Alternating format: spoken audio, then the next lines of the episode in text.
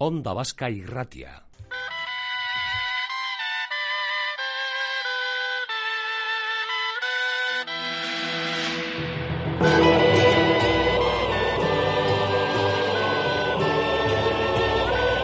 22 de mayo de 1938, 795 presos republicanos protagonizaban la mayor evasión carcelaria de la historia de Europa. Se fugaban del penal del fuerte de San Cristóbal en el monte Escava con destino a Urepel, al otro lado de la Muga. Solo tres hombres lograron cruzar la frontera.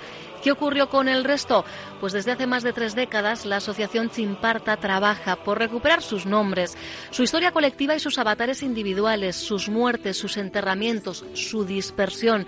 Y uno de los días más emocionantes para quienes forman parte de la asociación es el homenaje anual que se les rinde, que se les tributa ante la misma puerta del fuerte de San Cristóbal, un evento que lamentablemente este año se han visto obligados a suspender. Coldo Pla es miembro de la Asociación Chimparta. ¿Qué tal, El Guardión. Este año no habrá eh, homenaje, no habrá encuentro por primera vez en más de tres décadas, ¿no, Coldo? Eh, pues sí, pues sí ha habido homenajes de todo tipo, algunos muy sencillitos, ¿no? Cuando nos reuníamos en el monolito que, que se hizo en el año 88 y a veces estábamos un, grupito muy pequeño de personas alrededor de aquel monolito cuando no nos dejaban hacer los homenajes a la puerta del fuerte siquiera. pero siempre se ha hecho algo así.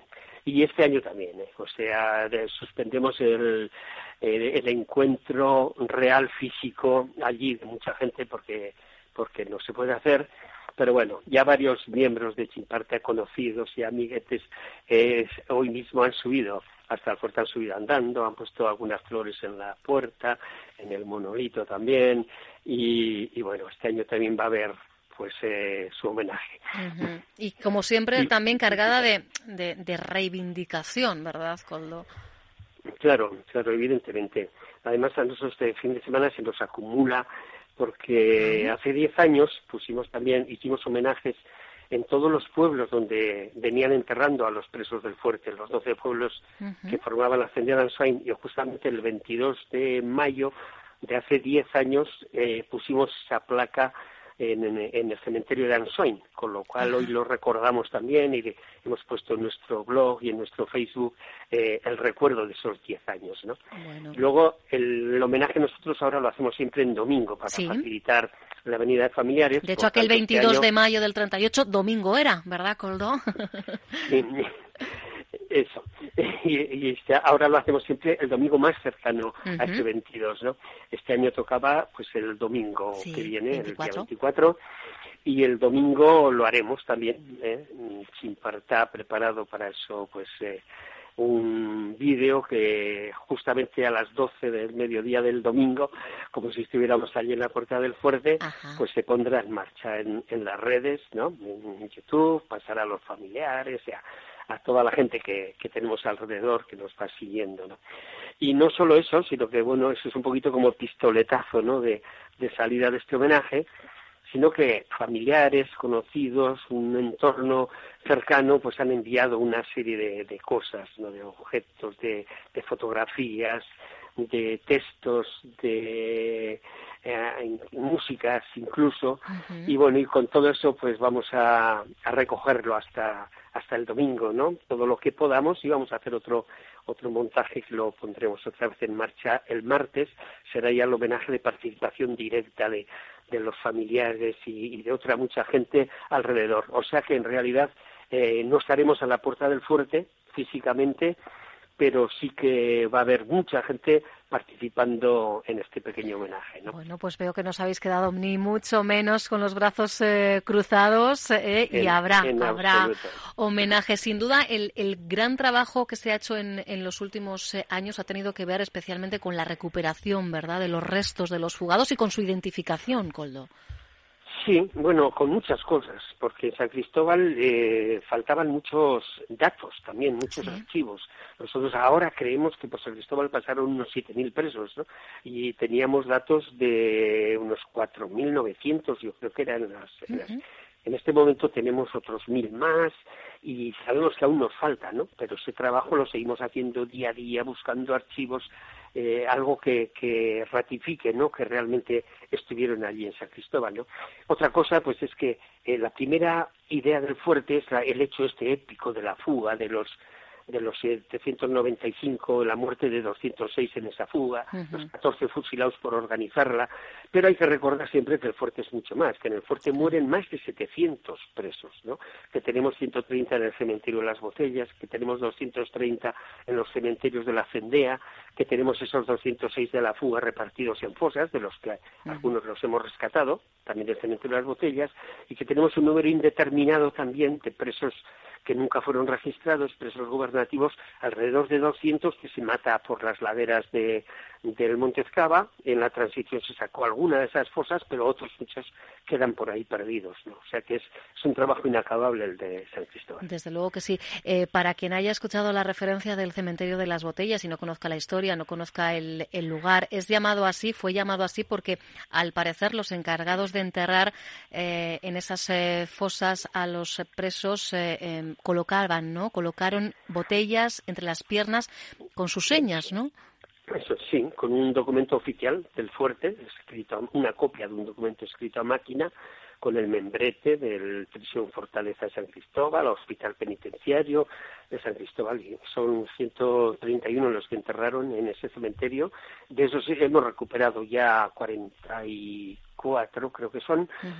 Y, y, bueno, y vimos que sí era cierta la leyenda de las botellas, era cierta, todos los, casi todos los esqueletos al menos salieron las botellas, ¿no? Lo que pasa que pocas de ellas eh, las encontramos con documento porque en el resto había entrado ah. el agua, se había filtrado y se habían perdido esos documentos. Complicando aún más nuevamente la identificación de estos, eh, de estos presos. Es verdad que evidentemente mm, ha quedado ¿no? Eh, el hecho como con, con, ese toque épico ¿no? de la gran fuga. Claro, hay, que, hay, hay que entender que casi, eh, aunque no supieran, aunque hubiera incertidumbre plena sobre lo que iba a ocurrir una vez traspasasen las puertas de, ese fuerte de San Cristóbal, cualquier cosa era mejor que lo que tenían dentro, ¿verdad, Coldo? Evidentemente, evidentemente. Es curioso, en, en algunas de las visitas que hacemos, de las muchas visitas que hacemos, sobre todo con con eh, centros de enseñanza, también con otros colectivos, así, ¿no? Y nos abren siempre los militares, ¿no? A mí me hizo gracia como un día uno de los militares estaba escuchándome a mí contar un poquito la historia de lo que pasó y me dice, jo, yo Coldo te lo juro, y yo en esas circunstancias yo soy de los que se fuga. Ah, fíjate, ah, hasta el propio militar.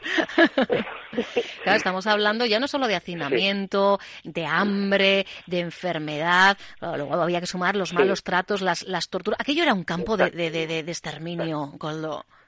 Sí, hombre, eh, técnicamente no podemos hablar de, Pero en la práctica, ¿verdad? No objetivo, pero en la práctica, la primera parte, la primera época, sobre todo de los tres primeros años, ¿no? Los que corresponden a la guerra, sobre todo, fueron tan duros, tan duros que podemos hablar. Aparte que estaba luego también la aplicación de la famosa ley de fugas, por la que se, el 1 de noviembre del 36, por ejemplo, fusilan a, a 21 presos en, en el cementerio de Berrezar, los entierran allí, y a otros cuatro unos días más adelante en Artica también, ¿no? O sea que aparte de que hubiese malos tratos, luego encima estaba este abuso de, de ley, ¿no? También, por ley. Exacto. Y este abandono total, porque todos los muertos por tuberculosis y demás son, son presos eh, en custodia del Estado, del que es responsable, ¿no? De, de su situación, ¿no? Y, bueno, y vemos que, que mueren, aparte de los 200 de la fuga, pues mueren otros 400 y pico, ¿no? En el fuerte. Eso es, una barbaridad. Frío, desatendidos y efectivamente, entre otras enfermedades, principalmente por tuberculosis, porque en los últimos años fueron, de alguna manera, se reconvirtió en sanatorio penitenciario, sí, ¿no? Sí, sí, evidentemente, sí. Quedan aquí presos enfermos y se traen presos enfermos de otros centros también de ese estilo, ¿no? Hospital penitenciario, de algunos de, Valencia o intercambio también con Cuellar, que también eh, era otro hospital penitenciario. Pues es esa parte de, nuestra historia que hasta no hace demasiado tiempo había estado eh, oculta, silenciada. Todavía, como bien dice Coldo, faltan datos, siguen surgiendo eh, nuevos eh, nombres, pero cada 22 de mayo, en torno a esta fecha, bueno, pues se hay que volver a encender la, luz, hay que volver a poner el, foco. Y recordando, por cierto, a quienes eh, es verdad que ahora el tema del ejercicio, de la actividad física lo tenemos eh, limitado de cara a movernos por según qué zonas, pero os invito cuando tengáis la oportunidad de recorrer esos más de 50 kilómetros que lograron recorrer Valentín Lorenzo, José Marinero y Jovino Fernández, que fueron los únicos tres hombres que lograron cruzar la frontera tras escapar aquel 22 de mayo de 1938, porque se reconvirtió, ¿verdad? Hoy está e, e, esa, e, esos kilómetros son hoy la ruta GR 225 y es un, un gran homenaje también, ¿verdad? Para ellos, Coldo. Sí, es una ruta que está además muy bien indicada está dividida en cuatro etapas para facilitar ¿no? el ir haciéndola por partes y es muy apropiada, por ejemplo, para hacer una actividad que, que se viene haciendo desde el Gobierno de Navarra con los centros de, que están apuntados al programa este de la de escuelas con memoria, ¿no? Por ejemplo, entonces hay institutos que, que, van haciendo esos recorridos de esas etapas, ¿no? O la primera, la última, y que es importante, ¿no? Simbólicamente es algo que además se te queda muy muy agarrado a, al, cansancio de los pies ¿no? y, a la, y a la cabeza el hacer esta recorrer esas mismas caminos que, que ellos recorrieron y, hacerlo en este caso, ¿verdad? Con unas buenas botas, bien pertrechados y no pobrecicos míos como huyeron eh, la mayoría, eh, pues pues eh, casi, vamos, con lo puesto con harapos y, descalzos, ¿verdad? Y hambrientos, Exacto, exacto. Pues 22 de mayo, hoy se cumple el 82 aniversario de, de aquella fuga. El domingo no habrá ese encuentro habitual en las puertas del fuerte de San Cristóbal, pero como nos ha avanzado Coldo ya en los primeros minutos, solo hay que estar pendientes de las redes eh, sociales de Internet porque va a haber, ¿eh? va a haber momentos para recordarles, para reivindicarles una vez más. Coldo Pla, miembro de la Asociación Chimparta, gracias un año más eh, por estar en los micrófonos de Onda Vasca. Fortísimo el abrazo. un abrazo.